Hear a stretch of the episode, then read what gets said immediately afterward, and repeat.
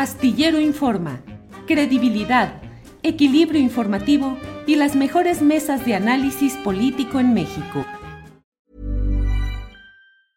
A lot can happen in three years, like a chatbot may be your new best friend. But what won't change? Needing health insurance. United Healthcare Tri Term Medical Plans, underwritten by Golden Rule Insurance Company, offer flexible, budget friendly coverage that lasts nearly three years in some states. Learn more at uh1.com. It's that time of the year. Your vacation is coming up. You can already hear the beach waves, feel the warm breeze, relax, and think about work. You really, really want it all to work out while you're away. Monday.com gives you and the team that peace of mind. When all work is on one platform and everyone's in sync, things just flow wherever you are. Tap the banner to go to Monday.com.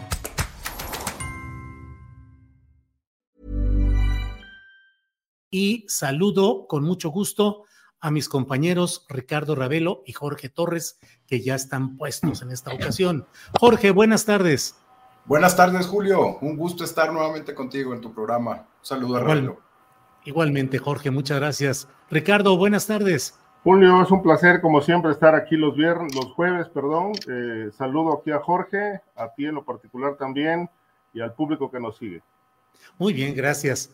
Enviamos un saludo muy especial a nuestro compañero Víctor Ronquillo, que no ha podido estar con nosotros, trae algunos problemillas ahí. Le enviamos saludos afectuosos, abrazo, cariño de siempre a un gran compañero como es Víctor Ronquillo, eh, narcopunk, dice él que es un hombre con mucha visión y mucho compromiso social, que no ha podido estar en esta ocasión con nosotros.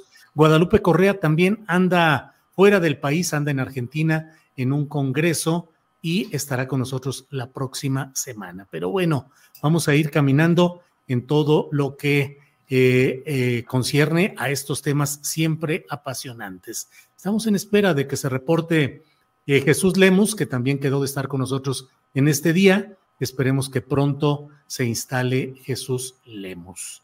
Eh, Ricardo Ravelo, vamos entrando en materia. Ricardo, ¿qué hacer o qué te, qué reflexión te genera el hecho de estos vaivenes en el tema de Emilio Lozoya?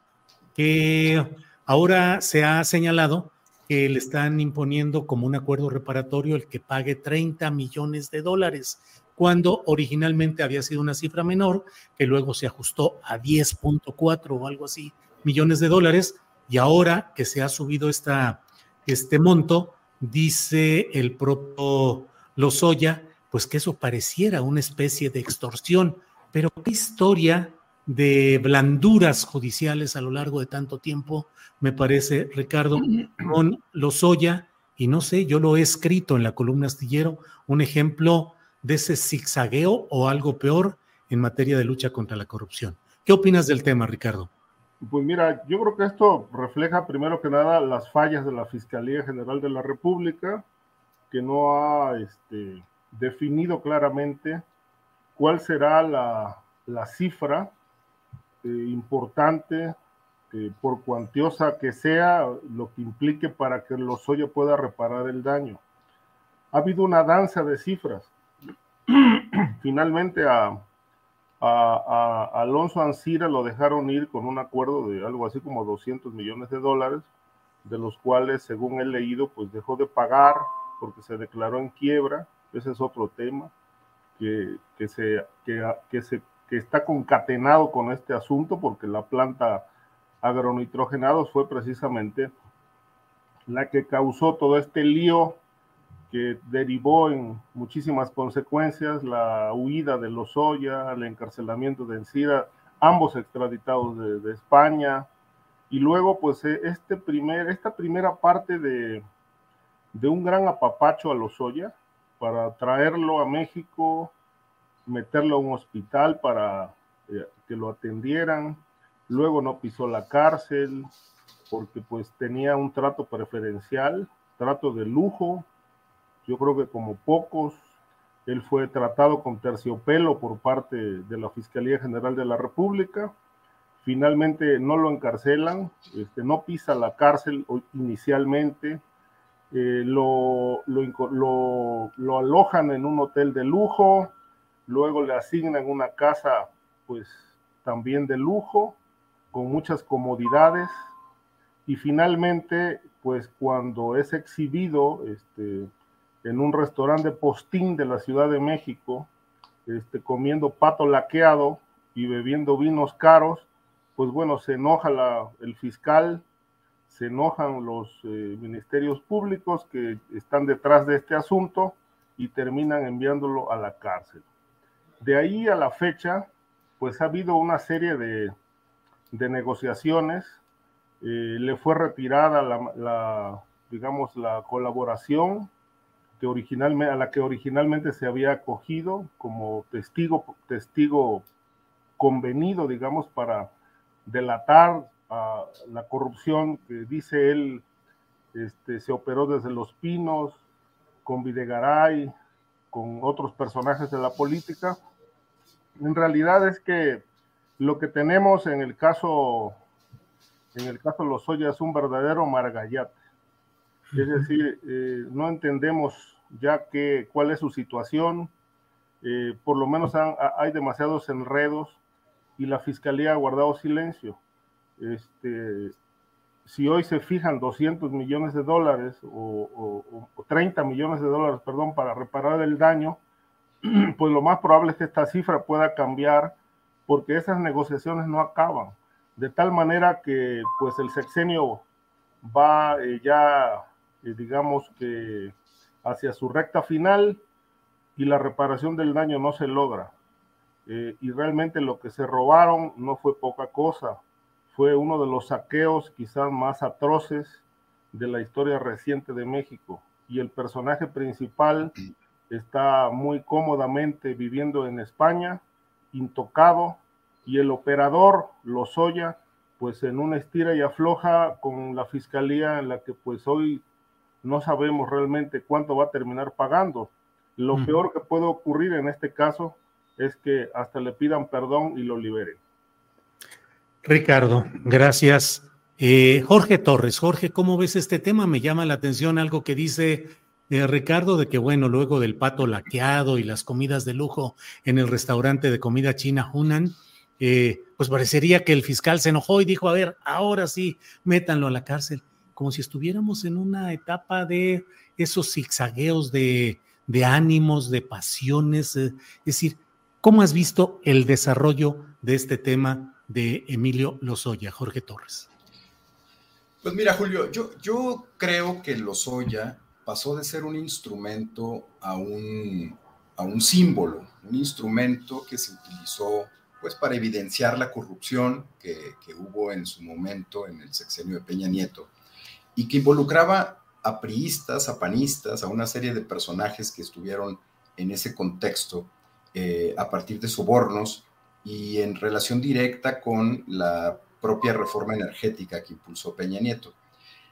Pero de pronto pasó de ser ese instrumento en el que hubo una serie de, personajes que estuvieron pues sometidos a, indagatoria, algunos de ellos, o por lo menos uno de ellos pisó la cárcel, un, ex, ex, senador panista, pero en este momento me parece que Lozoya ya es un símbolo de la corrupción, ya, ya como instrumento me queda claro que ya no le sirve tanto porque los personajes a los que había que evidenciar ya no tienen que ver mucho con el contexto actual. Y al ser un símbolo de la corrupción, pues evidentemente su suerte está ligada al cálculo político, en este caso del presidente, incluso más que del propio fiscal, que pues ha hecho, como coincido con, Ricardo, pues un trabajo muy, muy eh, eh, cuestionable respecto a este caso y a otros. Pero me parece que ha sido ese el destino de, de Lozoya, que pasa de ser un instrumento para evidenciar la corrupción de la clase política del viejo régimen a un símbolo de esa corrupción y por lo tanto, pues el cálculo político es el que depende ahora que, que vaya a ser de, de Emilio Lozoya. Yo, yo estoy convencido de que no va a salir tan fácilmente de la cárcel por lo mismo, porque es el símbolo de la corrupción de ese viejo régimen que ahora, en plena campaña prácticamente ya en un arranque de precampaña electoral, pues está tratando de evidenciar y de que no sea eh, estos personajes de siempre los que regresen a gobernar este país. Me parece que ahí se va a quedar los ya por lo menos un buen rato. Bien, Jorge, gracias. Eh, Ricardo Ravelo, Ayer tuvimos una mesa de periodismo a esta misma hora y estuvo nuestra compañera Marta Olivia López, directora del portal en un 2x3 allá en Tamaulipas, una mujer crítica, valiente, valiosa, y nos decía con mucha emoción del descubrimiento de otras fosas clandestinas en Reynosa, en un escenario muy generalizado. Ricardo, ¿qué está pasando con todo ese tema de las fosas clandestinas? Jalisco, donde el gobernador dijo que iba a frenar, ahora dicen que van a establecer alguna forma de regulación y de ayuda, pero en el fondo, país de fosas clandestinas, Ricardo. Sí, el país es un fosario y no solamente estamos hablando de, de Jalisco, de Tamaulipas, que son los lugares que pues tradicionalmente han sido asiento de cárteles. Hoy ya no podemos hablar de zonas de cárteles, es decir, todo el país, en todo el país hay cárteles hay organizaciones, hay ramajes criminales que desaparecen, asesinan y obviamente sepultan a sus víctimas. Antes las quemaban sobre llantas para no dejar huellas, hoy las, las, eh, y las, eh, las encementaban, eh, las metían en fosas con cemento. Algunos, me tocó conocer algunos casos, algunos entierros eran este, de enemigos, de algunos grupos criminales eran, eran eh, vivos, los enterraban vivos y les echaban cemento. Este, ahora los, eh, los entierran en zonas, en parajes eh, donde aparentemente nadie los va a descubrir, pero resulta que, bueno, Tamaulipas Tamaulipas es un lugar tradicionalmente usado por el crimen organizado como cementerio. Es un gran cementerio del crimen organizado Tamaulipas y obviamente no hay labor del Estado que pueda pues ni frenar las matanzas y desapariciones eh, ni eh, resolver el tema de esta angustia de no saber por parte de los deudos que pues se han organizado en colectivos para emprender búsquedas a partir de pitazos que da la delincuencia organizada o algunos miembros de la delincuencia organizada cuando son detenidos. Es allí cuando se organizan y van a lugares donde, según ciertos declarantes, este, hay personas enterradas. Es el caso reciente de los 27 cuerpos que encontraron ya en descomposición. Y obviamente en Tamaulipas, como digo, tiene tradición. Hay un lugar conocido como La Bartolina. En realidad ahí este, hace, no mucho encontraron media tonelada de restos humanos, este, que obviamente no se han identificado. Y así podemos ir a cualquier punto del país y pues si se le rasca, se encuentra. Eh, y esto ese es el gran reto del Estado, que todo esto está impune, el nivel de impunidad pues es, eh, verdaderamente escandaloso, brutal, y no hay forma de frenarlo, eh, esta situación, porque me parece, creo que el, Estado mexicano no tiene capacidad ni financiera ni de personal para poder emprender la búsqueda eh, y llevar a cabo los hallazgos eh, en, distintos fosarios y dar este, respuesta a las demandas de los deudos. Eh, a esto se suma también la corrupción, las amenazas del crimen organizado y obviamente la burocracia, porque hay muchos casos ¿no? donde los propios fiscales se desentienden. A mí me contó una representante de un grupo de buscadoras conocido como Solecito, que operaban en Veracruz, que cuando Miguel Ángel Yunes Linares fue candidato les ofreció recursos, una fiscalía que tuviera un área específica para encontrar a las personas desaparecidas y dice, tuvimos varias reuniones cuando era candidato. A partir de que asumió la gubernatura, ya ni siquiera nos atendían las, solicitudes para reunirnos. Fue el silencio absoluto. Encontraron un, un gran, una gran fosa entre Alvarado y el puerto de Veracruz, con muchos restos y los fueron a abandonar a la Facultad de Medicina de la Universidad Veracruzana y luego estuvieron entregando pedacería humana este, a las personas formadas. Este, aquí está tu familiar, fírmale y pues dale, dale sepultura, ¿no? Y obviamente pues eh, cuerpos incompletos, eh, no se sabe realmente qué les entregaron, cráneos que no correspondían a los familiares, brazos que eran de otra persona, en fin, de tal suerte que bueno pues eh, todo esto ha sido un desorden. Y Tamaulipas eh, eh, pues trae una historia de, eh, sobre este tema que yo dudo mucho que, que, esta situación se vaya a resolver. terminará como la guerra sucia, ¿no? aquella investigación que se hizo desde Fox, donde pues, no, no, se encarceló a nadie y todo en la impunidad. Bien, Ricardo. Jorge Torres, ¿cómo ves el tema de las fosas en general en muchas partes del país y particularmente el caso de Tamaulipas? Jorge Torres, por favor. Pues es un, es un drama, Julio, es un drama terrible que me, da eh, la impresión de que es el reflejo directo de la falla del Estado. Eh, de, por un lado, no poder garantizarle a, los ciudadanos en general eh, la seguridad y por otro lado, cuando son víctimas de esa inseguridad que no han sido capaces, no solo este, los gobiernos anteriores, el origen incluso de, este problema que es en los gobiernos panistas y, que después no es capaz ni siquiera de acompañar a los deudos de estas personas que han sido víctimas del crimen organizado en, los diferentes casos en los que se dan estos, estos asesinatos o estos crímenes. Y me parece que es, es el reflejo de, un Estado que está fallando a, sus ciudadanos, pero que además los condena a, una, a un drama eh, cotidiano que no tendrían que estar viviendo me parece que es un tema terrible que tendría que estar atendiendo a la brevedad, es un tema de humanismo, es un tema del que no, no se puede dejar a estas mujeres que están tratando de encontrar a su familia, a sus familiares que fueron víctimas del crimen, eh, así, a la deriva, simplemente para ver si encuentran a, los cuerpos, como dice Ricardo, que es terrible en, las, en, los, términos en los que los, lo muestra Ricardo, que entregan pedacería a las familias pero por otro lado también dejándolas a la deriva, suplicándole al crimen organizado que les permitan buscar en determinados lugares para que no vayan a atentar contra, contra estos buscadores o contra estas buscadoras.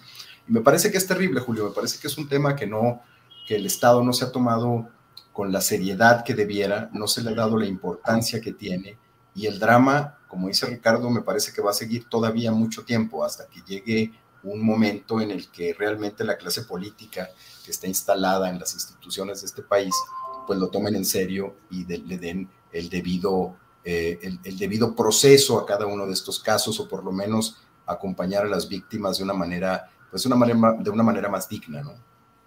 Jorge, y en este, todo lo que hemos visto respecto a las madres buscadoras, resulta, eh, a mí me resulta particularmente terrible el ver que no solo viven el drama de la búsqueda de sus seres queridos desaparecidos, presumiblemente muertos, sino además el acoso de los propios grupos del crimen organizado que les frenan el camino, la posibilidad, que las amedrentan y que tratan de que no se metan en, todo ello. Fíjate que recuerdo este libro de A veces eh, despierto temblando de la escritora eh, Abdo, em, que ganó un premio y en el cual habla de cómo los, los caibiles, incluso ante el drama de madres que buscaban a sus hijos, los jefes militares de, toda aquella corporación evitaban, evitaban hacer cualquier golpe, cualquier eh, presión física contra las madres porque consideraban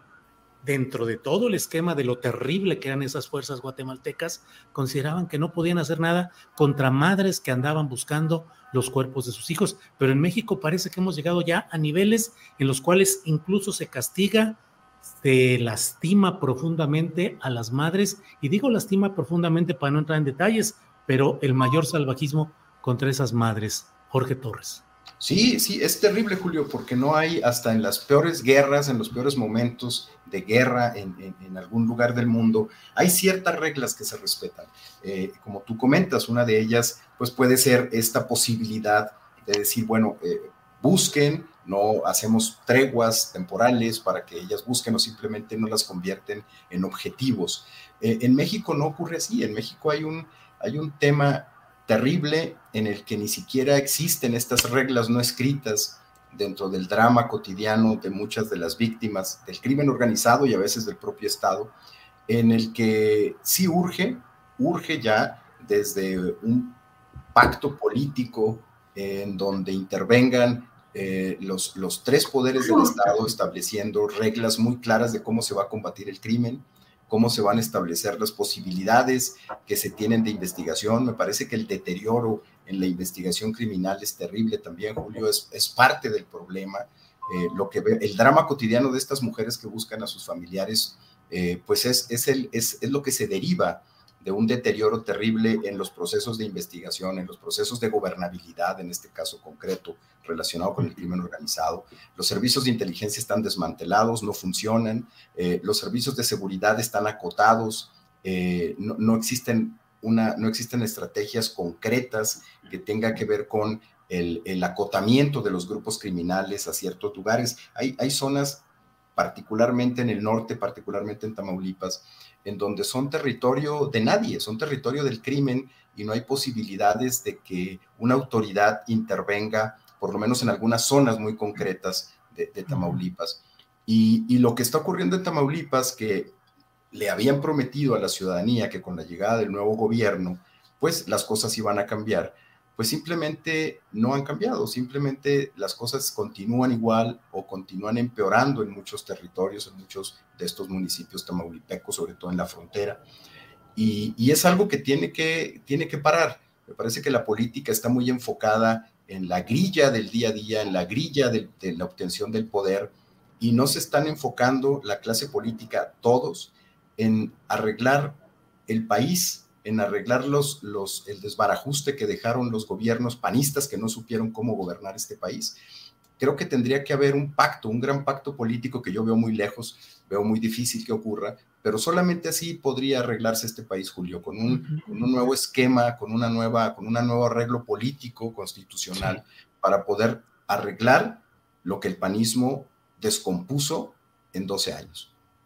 Bien, Jorge. Em, Ricardo, Jorge, les quiero pedir su opinión, incluso eh, que la hagamos eh, con interacción, con las preguntas que quieran ir o comentarios intercalando, sobre algo que dijo hoy el presidente de la República en su conferencia mañanera de prensa. Dijo, exhortó, invitó a Felipe Caldeón Hinojosa para que rompa el silencio, para que haga ya una declaración y fije postura respecto al caso de Genaro García Luna a propósito de tres eh, eh, nuevas eh, expedientes judiciales que están contra familiares del propio exsecretario de Seguridad Pública. Dice el presidente que fije postura, que lo defienda a García Luna o que acuse de mentir a Estados Unidos o que reconozca que es un error. Ricardo, ¿crees que se pueda producir ese romper el silencio? No, eh, esto lo veo complicado, es decir, este, esto, este silencio, pues, se va a volver sepulcral. Este, no se va a delatar Calderón, él sabe que está implicado. Eh, él mejor que nadie conoce eh, esos entretelones, porque además lo que ha quedado claro a través del tiempo y a través del trabajo periodístico de muchísimos, muchísimos periodistas, este, investigadores valientes, es que el acuerdo para que Genaro García Luna fuera secretario de Seguridad Pública lo, lo selló Felipe Calderón con el cártel de Sinaloa.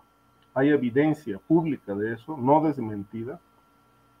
Eh, podríamos citar aquel encuentro con el grande en Torreón, en la fiesta del senador Llamas, eh, Anaya Llamas, donde se, estableció el primer encuentro para nombrar a, García Luna. Este, y luego, pues todo lo que pasó en el sexenio y las millonadas que recibía eh, tanto García Luna como Calderón por, por los, eh, proteger los intereses del cártel de Sinaloa eh, en, sus negocios, tráfico de drogas. Es decir, eh, Calderón se, se, va a morir sin, sin decir nada. Hasta ahora se, se, ha, se ha manejado en la ambigüedad. Eh, él se mueve en un, en un terreno muy gelatinoso, pero no toma posición, no asume una posición, este, solamente niega las cosas y hasta ahí. Es decir, es un hombre que está contra las cuerdas y se está defendiendo, pero sin argumentos, con ambigüedad, con evasivas, con negaciones. Pero no, hoy no tenemos los mexicanos una explicación amplia, fehaciente, clara de un presidente que está señalado de ser el principal, eh, el principal operador criminal durante el sexenio 2000, 2000, 2000 eh, 2006-2012 y que pues marcó una, una, una, un antecedente terriblemente peligroso para el país que hoy estamos padeciendo.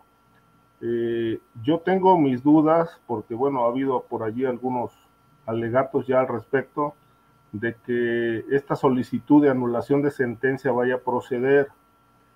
Todo apunta a que García Luna va a ser sentenciado y que qué sigue después de eso, pues eso lo, lo tendrán que determinar las autoridades mexicanas con respecto a Felipe Calderón o las de Estados Unidos, porque hay evidencia suficiente, elementos de sobra que implican a Calderón en este negocio. Es decir, ahí tuvimos un narco presidente y tuvimos un sexenio eh, donde el narcotráfico este, operó impunemente, abiertamente. Este, yo creo que las evidencias se desbordan, pero está faltando que la autoridad actúe. En el caso mexicano, bueno, solamente hay acciones contra Genaro García Luna, el juicio en, en Miami, algunos aseguramientos de propiedades, cuentas y nada más. Contra sus cómplices no hay absolutamente nada. Contra Calderón tampoco. Creo que está faltando esa acción de la justicia mexicana para continuar con esta investigación contra Felipe Calderón y llevarlo a prisión, porque de otra manera, pues se sienta el precedente y un, un precedente muy peligroso de que un expresidente que sirvió al narcotráfico siga libre e impune. Bien, Ricardo. Jorge Torres, ¿cómo ves este llamado del presidente de la República a que rompa el silencio Felipe Calderón y se defina respecto al tema de García Luna? Jorge. Sí, creo que, creo que Calderón es una de las deudas que tiene. Tiene que aclarar mucho de lo que se ha dicho en ese juicio. Eh, entiendo que pues al no ser todavía, al no, ser un juicio cerrado, pues tenga el argumento de decir no me puedo posicionar al respecto porque no se ha, no se sentenciado. No obstante lo que dice Ricardo, que todo indica que pues evidentemente va a ser un, un, juicio en el que se le va a dictar como, como culpable de relaciones con el narcotráfico. Pero aquí lo, lo que me llama a mí la atención, Julio, es que eh, existiendo evidencias, como dice Ricardo, respecto a la relación de Calderón con, con el crimen organizado, hayan pasado cuatro años y desde la Fiscalía General de la República no se haya iniciado ninguna investigación al respecto. Me parece terrible, siendo Calderón uno de los personajes que pues iniciaron esta vorágine de violencia en la que se ha convertido este país con una estrategia fallida, con una estrategia encabezada por personajes como García Luna que se dedicaron a pues a corromper narcotraficantes o a dejarse corromper por ellos y, eso es lo que a mí me llama mucho la atención, que este gobierno no haya iniciado por lo menos una investigación, por lo menos la realización de un libro blanco respecto a lo que pasó en ese sexenio. Y, me parece que es necesario. Hace falta un libro blanco sobre lo que ocurrió, sobre los orígenes de esa, de esa estrategia del calderonato, sobre las consecuencias, sobre la participación de algunas otras corporaciones policíacas, de las corporaciones militares.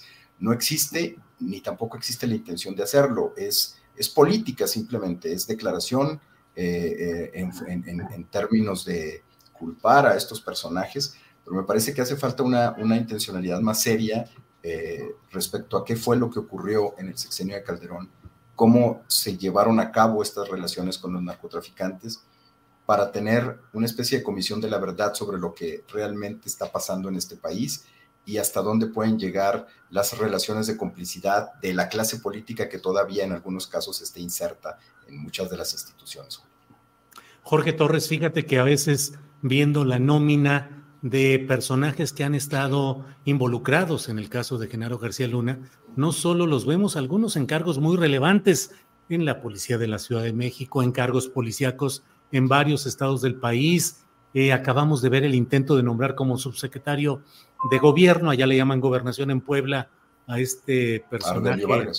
Ardelio Vargas, que dices, bueno, ¿cómo es posible que en estos tiempos en los cuales se busca justicia y cambio siga habiendo, en este caso en el gobierno morenista, entre comillas, de Puebla, eh, intentar poner a Ardelio Vargas como subsecretario de gobernación. Enrique Galindo Ceballos, que fue jefe comisionado de la Policía Federal, que tiene un expediente abierto por el caso Nochistlán, Oaxaca, en 2016, cuando hubo no recuerdo, cuatro o seis muertos en una represión en la que participó la Policía Federal, pues es presidente municipal de la capital de San Luis Potosí y ahí sigue tranquilo como si nada.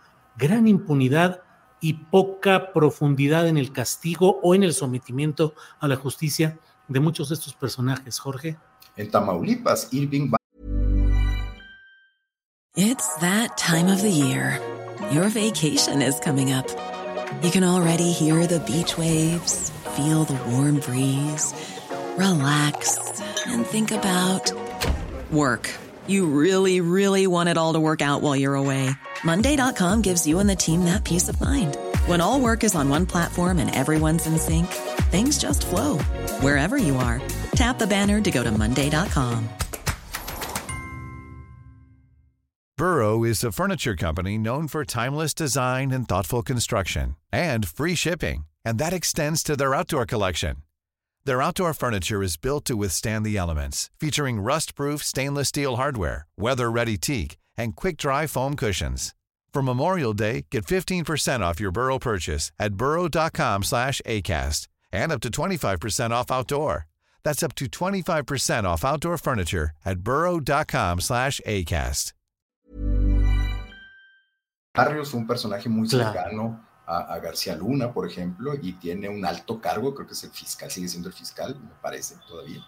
Entonces, eh, eh, esos personajes que estuvieron alrededor de, un personaje como García Luna, que siguen estando en muchas instituciones, pues te da, te da la idea de que realmente no se ha tomado en serio el combate al, narcotráfico en México, el combate a la corrupción, el combate a las, a estos personajes o, u organizaciones que se han dedicado a proteger a grupos del crimen organizado y que se han visto involucrados en, en, las operaciones. Entonces, eso es clave en este momento, Julio. Me parece, como te decía, me llama mucho la atención que este gobierno no haya, no haya destacado por esa línea eh, de actuación para establecer precisamente un libro blanco y dar eh, la cifra y los nombres de los personajes que todavía siguen ahí en muchas instituciones y como tú dices, algunos casos que me parece más grave, que siga siendo gobiernos de Morena los que de pronto quieran seguir impulsando las carreras de estos personajes que deberían de estar siendo investigados. Sí, Jorge, gracias. Ricardo, déjame compartir una noticia, pero eh, primero la doy, luego hago un pequeño comentario y luego te pido tu, tu opinión. Eh, han cateado algunas eh, propiedades en Campeche. Tenemos por ahí la nota publicada en el portal julioastillero.com y han dado a conocer el hecho de que mm, han sido cateadas estas propiedades que presuntamente corresponderían al propio eh, Alito Moreno, Alejandro Moreno Cárdenas. Luego él ha salido a decir que no es tal. A ver, espérenme un segundito, sí, que no es tal, que en realidad eh, no son de su propiedad. Pero, ¿qué opinas sobre ese tema? Bueno, yo creo que Alito Moreno tiene, tiene mucha cola que le pisen. Eh, primero que nada, este, cómo amasó su fortuna, cómo adquirió tantas propiedades. Y me parece que los videos, perdón, los audios eh, que, que, se han dado a conocer, pues dan cuenta de cómo opera, ¿no? cómo opera eh, con un desaseo terrible, es un corrupto verdaderamente despreciable eh, para muchos, de tal suerte que no dudo que la unidad de inteligencia financiera pues lo tenga bajo investigación. Sí, aquí está. Creo que él debe de eh, dar explicación pues de su patrimonio. Hay que recordar que él fue gobernador de Campeche y fue muy cuestionado su, su, su, gobierno precisamente por eso, por la corrupción.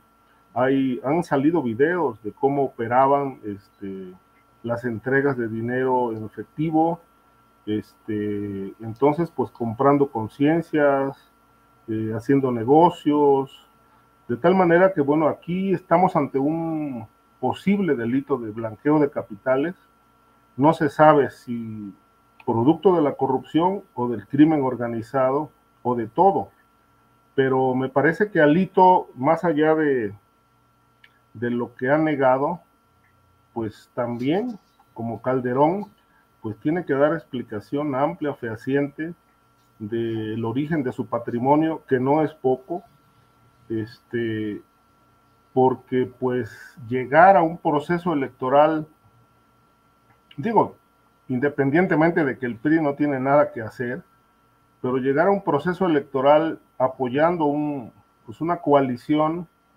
este, un proyecto eh, con ese antecedente de que está bajo investigación, de que tiene que dar explicaciones del origen de su patrimonio, me parece que no, no pinta bien las cosas de cara al 24 para este, este grupo que se perfila para hacer, pues, para definir su, su candidato a la, de la oposición rumbo a la presidencia en 2024.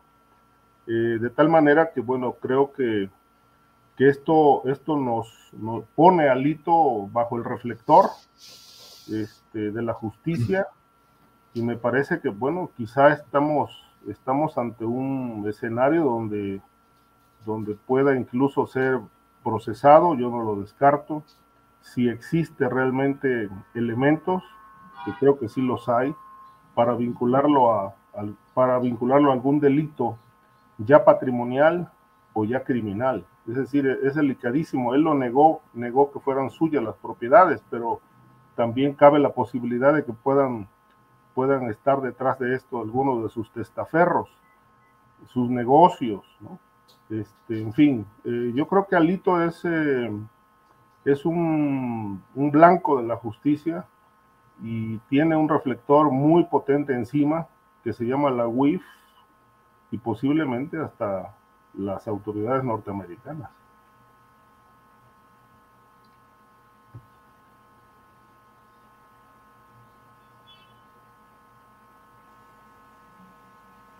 Se nos, se nos fue Julio. Se nos fue Julio, ya viene. Y esto ya, ah, Es que traigo aquí relajos con el internet aquí en Zapopan, nomás veo los foquitos caminando, así es que si no llego, ahí se autoconducen ustedes, por favor. Pensé que nos habían bajado el switch. No, no nos bajaron el suyo. Aquí, aquí se bajó nada más en Zapopan.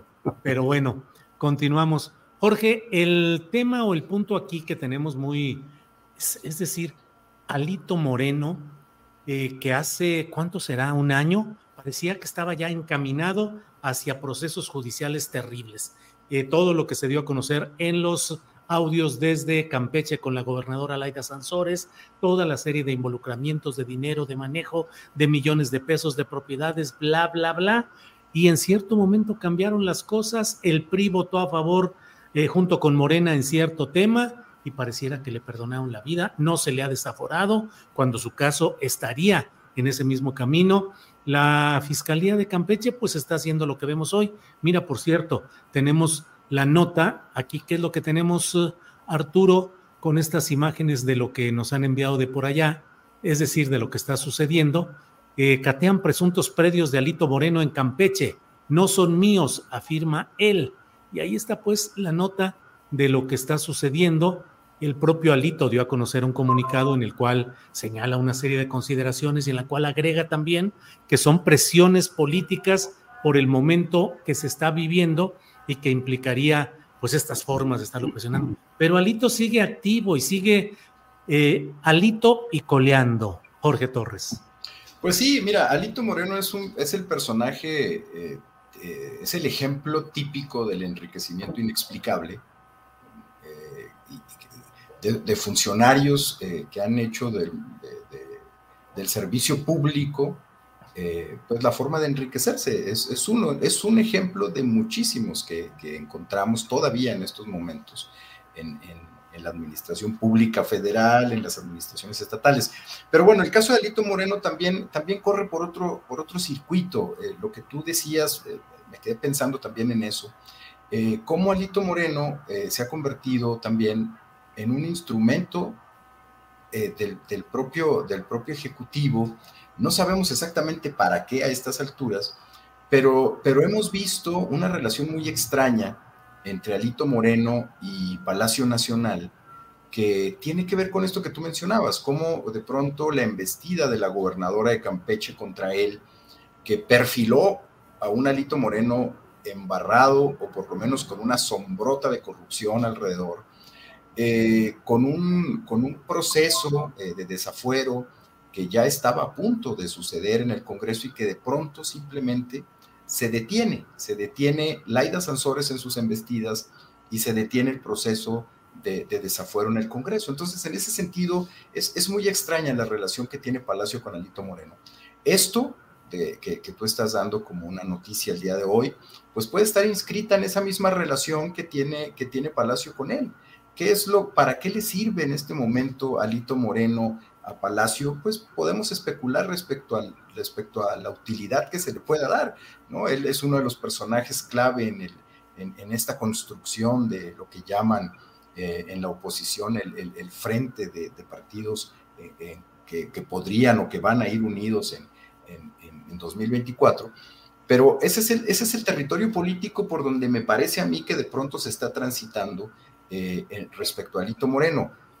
No sabemos con certeza exactamente qué está pasando con él, pero lo que sí nos queda claro es que hay una relación de amor y de odio que, de, Palacio y Alito que en los próximos meses se tendrá que definir, porque Alito Moreno o es un caballo de Troya de este gobierno o simplemente es un personaje que tiene una gran eh, fila de asuntos pendientes que tienen que ver con corrupción y se les van a tener que cobrar porque pues es evidente, Laida Sansores lo que hizo en su momento, en su programa, pues fue evidenciar precisamente esa lista eh, interminable de cuentas pendientes que Alito Moreno tiene en su, en su carrera política reciente. Entonces, a, mí me, llama mucho la atención esa relación que se tiene con él y, en las próximas semanas pues se tendrá que definir exactamente cuál es la relación que se tiene con él. Quizás esto que ocurrió hoy en Campeche pues sea un paso el primer paso es la definición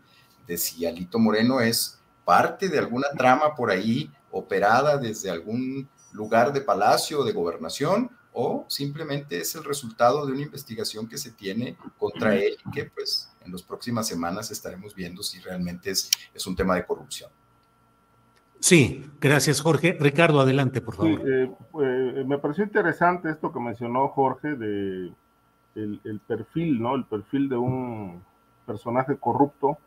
Este, pues si analizamos esta cauda de políticos este, que Peña Nieto ensalzó tanto y dijo que eran los rostros del nuevo PRI, pues bueno, este es uno de ellos, ¿no? El perfil de Borges, ex gobernador de Quintana Roo, el perfil de, de Roberto Sandoval, ex gobernador de Nayarit, el perfil de Aristóteles Sandoval, exgobernador asesinado de Jalisco, el perfil de Enrique Alfaro, este, que encabeza una empresa criminal en Jalisco, este, muy, también muy documentada, el perfil de, este, de el exgobernador de, de Veracruz, Javier Duarte, este, Fidel Herrera Beltrán en su momento en Veracruz, en fin, es decir, todos tienen ese mismo perfil, es un, es una, es un grupo de políticos que pues hicieron de la política un negocio y también las, eh, las políticas públicas fueron un negocio, crearon empresas fantasmas, desviaron dinero, se enriquecieron, adquirieron propiedades. Por ejemplo, Duarte tiene cerca de 50 casas, ¿no? Entre, entre Veracruz, Ciudad de México, Valle de Bravo, España. Este, se volvió loco con, este, gastando el presupuesto en, adquisición de, propiedades como si pudiera vivir en todas al mismo tiempo, ¿no? Eh, de tal manera que, bueno, es, e, es, verdaderamente una, una locura de estos personajes que no tuvieron llenadera ni límites, que no gobernaron, se dedicaron a enriquecerse. Bien, Ricardo. Eh, aprovecho para preguntarle a Jorge Torres cómo ve este anuncio de que se programa una reunión entre México, Estados Unidos y Canadá en materia de seguridad. Digamos que no es novedoso, han hecho otro tipo de reuniones bilaterales o ahora trilaterales, pero Jorge, como que después de un momento en el que estuvimos muy metidos analizando todo este tipo de cosas, de que querían declarar a los cárteles mexicanos como terroristas, venían visitantes de primer nivel a México, el fentanilo y todo esto, y luego entramos como a un impasse y de pronto pareció un tema un poco desdibujado del escenario político. Ahí viene otra reunión.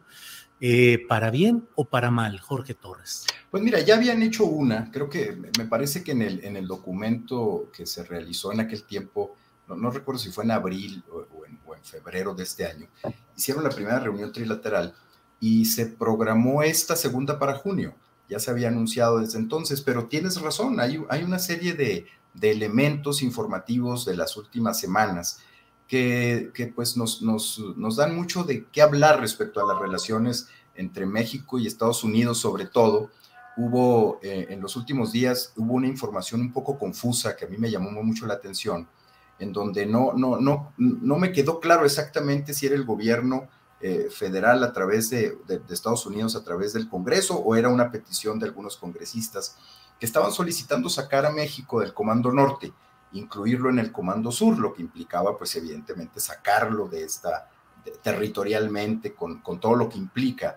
Eh, pero, pero bueno, no, no hay nada concreto respecto a eso. Hay una serie de embestidas de, de, de los republicanos en los Estados Unidos contra México, en el tema de, de, los narcotraficantes, del señalamiento sobre la categoría de terroristas, también por lo que implicaría para la política de seguridad nacional de Estados Unidos y la posibilidad de ingresar a territorio mexicano con militares, en fin, hay, una serie de, posiciones eh, hostiles eh, contra el gobierno mexicano y por otro lado, el gobierno mexicano, pues con una firmeza hasta ahora eh, relacionada con el involucramiento de las agencias de seguridad de los Estados Unidos. Me parece que ahí el pleito del presidente ha sido muy concreto con la DEA, no, no, no se ha salido, digamos, de ese, de ese ámbito de, relación, el, el, vínculo que tiene el Pentágono con, con las Fuerzas Armadas, con el Ejército Mexicano, con la Marina, pues sigue intacto, ahí no ha habido ningún problema eh, y eso se refleja precisamente en estas reuniones, en estas reuniones bilaterales, en algún caso con Estados Unidos, o trilaterales, en este caso como la que anuncia el presidente. Me parece que son reuniones de, de, protocolo, pero que sí hay mucho de fondo. En este caso, pues hay una preocupación del gobierno norteamericano, pues el fentanilo, se va a tratar, me parece que se va a evaluar lo que ya se había tratado hace algunos meses. Esta reunión va a ser muy interesante los resultados porque va a ser la evaluación de lo que habían ya eh, pues comentado en una, en una primera reunión a principios de año. Entonces, es una reunión protocolaria, pero me parece que es importante porque vamos a ver exactamente cuáles fueron los resultados por parte de los, de los mexicanos, de la autoridad mexicana, sobre todo respecto al fentanilo, que es, que es lo que les preocupa en este momento a los norteamericanos. Bien, gracias Jorge. Sobre este mismo tema, Ricardo Ravelo, ¿cómo ves esta próxima reunión y cómo cuáles serán los temas y qué podemos esperar de bueno o de malo para México en ese encuentro, Ricardo? Mira, Julio, sí, como dijo eh, Jorge, este, será una reunión más de, trabajo para fijar posiciones, establecer algunas estrategias. Eh, yo creo que no va a variar la agenda, ¿no? Este, la anterior fue sobre migración este, y el tema del fentanilo, que es tan preocupante para Estados Unidos. Eh, yo creo que debe incluirse el tema de las armas, ¿no? que también está dentro de la agenda de discusión. Este, y sobre todo, bueno, cómo se van a poner de acuerdo, porque bueno, esta es una estrategia bilateral, no le toca todo a México, sino que tienen que compartir esfuerzos para, pues, quizá trabajar también en materia de lavado de dinero eh, y sobre todo en el asunto del fentanilo. Creo que, en los últimos meses he leído, ¿no? Que cómo el, las Fuerzas Armadas han dado algunos golpes importantes en México para contra el fentanilo, han decomisado muchísimos cargamentos de, fentanilo y se ha reforzado la, la, seguridad en, los puertos, sobre todo aquellos que son plataforma de lanzamiento eh, vía el mar para eh, hacer llegar el fentanilo a Estados Unidos. Pero lo cierto es que eh, falta ver qué papel va a jugar China en esto porque los precursores vienen de, de allá. Es decir, en México no se produce fentanilo, se procesa y se envía a Estados Unidos, pero toda la parte química, sí, los precursores vienen de China y todavía no tenemos hasta hoy, digo, si puedo, puedo equivocar, pero me parece que todavía no tenemos una respuesta del todo clara por parte de China aquella carta enviada por el presidente mexicano respecto de, de la compra o la introducción legal o ilegal de precursores químicos que provienen de ese país y que se, se están procesando en México para la producción de fentanilo. Creo que el, el tema del fentanilo es crucial, fundamental, eh, a la par el, migratorio, pero este del fentanilo es, es, es eh, creo que un punto muy filoso en la discusión, precisamente por pues, la letalidad que tiene la droga y lo que está provocando en Estados Unidos. Es decir, no es un tema solo de, de que México eh, coloque diques que frenen el flujo de fentanilo, sino también qué va a hacer el gobierno de Estados, de Estados Unidos para atender el problema gravísimo de, de jóvenes adictos, ¿no? Y sobre todo, bueno, las muertes, este, sobre las muertes, pues ya no, hay, ya no hay nada que hacer, pero el asunto de la prevención y de la pues curación de los adictos, que eso lo veo muy complicado porque pues hay, hay muchos estudios al respecto de que en el tema de las drogas químicas no, no son reversibles. Es decir, quien, quien eh, entra a ese mundo pues ya no sale. Pero la prevención es muy importante para que el crimen no pueda ser, no siga enganchando más que clientela. Este, y, me parece que aquí en México pues se está haciendo la parte que corresponde, está la Marina, está el Ejército, está la Guardia Nacional, pero hay un factor que está incidiendo mucho, se llama la corrupción. Es decir, eh, la corrupción ya, ya empezó a, a, a notarse, a verse en aduanas, en puertos, en aeropuertos, y ante eso, pues el ejército ni la marina están blindados. Al final son seres humanos y son alcanzables. Ese es un tema preocupante también. ¿Qué va a pasar con, con esto? No basta llenar de militares el país. Si los corrompe el crimen organizado, como está ocurriendo ya en las aduanas, pues me parece que seguiríamos en el mismo lugar. Ricardo, gracias. Eh, son las 2 de la tarde con 54 minutos, nos alcanza para un postrecito final. Jorge Torres, los postrecitos aquí a veces son dulces y a veces son amargos. Lo que desees agregar, Jorge, por favor. Pues mira, más esto, esto que tiene que ver con, con lo que decía hace un momento relacionado con cómo el, el país no ha logrado establecer una, una estrategia que tiene que ver con, con la seguridad para combatir la inseguridad y que pues deriva en, este, en esta dolorosa eh, trama de, mujeres buscando a sus seres queridos. Me parece que uno de los, de los puntos clave pues tiene que ser, tiene que ser la reestructuración de la, de la, del sistema de seguridad nacional. Me parece que hay un deterioro muy importante y, nadie lo está, nadie lo está eh, poniendo sobre la mesa.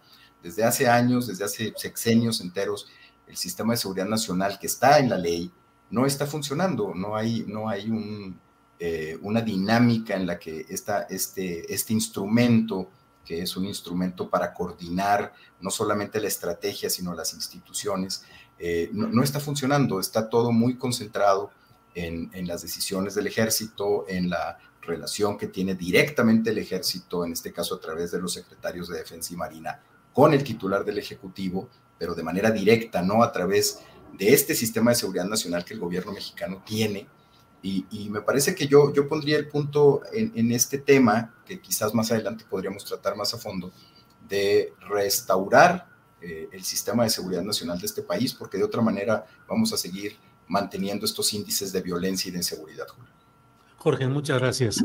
Eh, Ricardo, por favor, postrecito para cerrar este programa. Sí, Julio, fíjate que ayer me enteré de, eh, creo que aquí lo, lo, comenté cuando ocurrió este hecho, unos amigos, un par de amigos cubanos, este, fueron secuestrados el pasado 24 de mayo en la carretera Ciudad de México, Cuernavaca.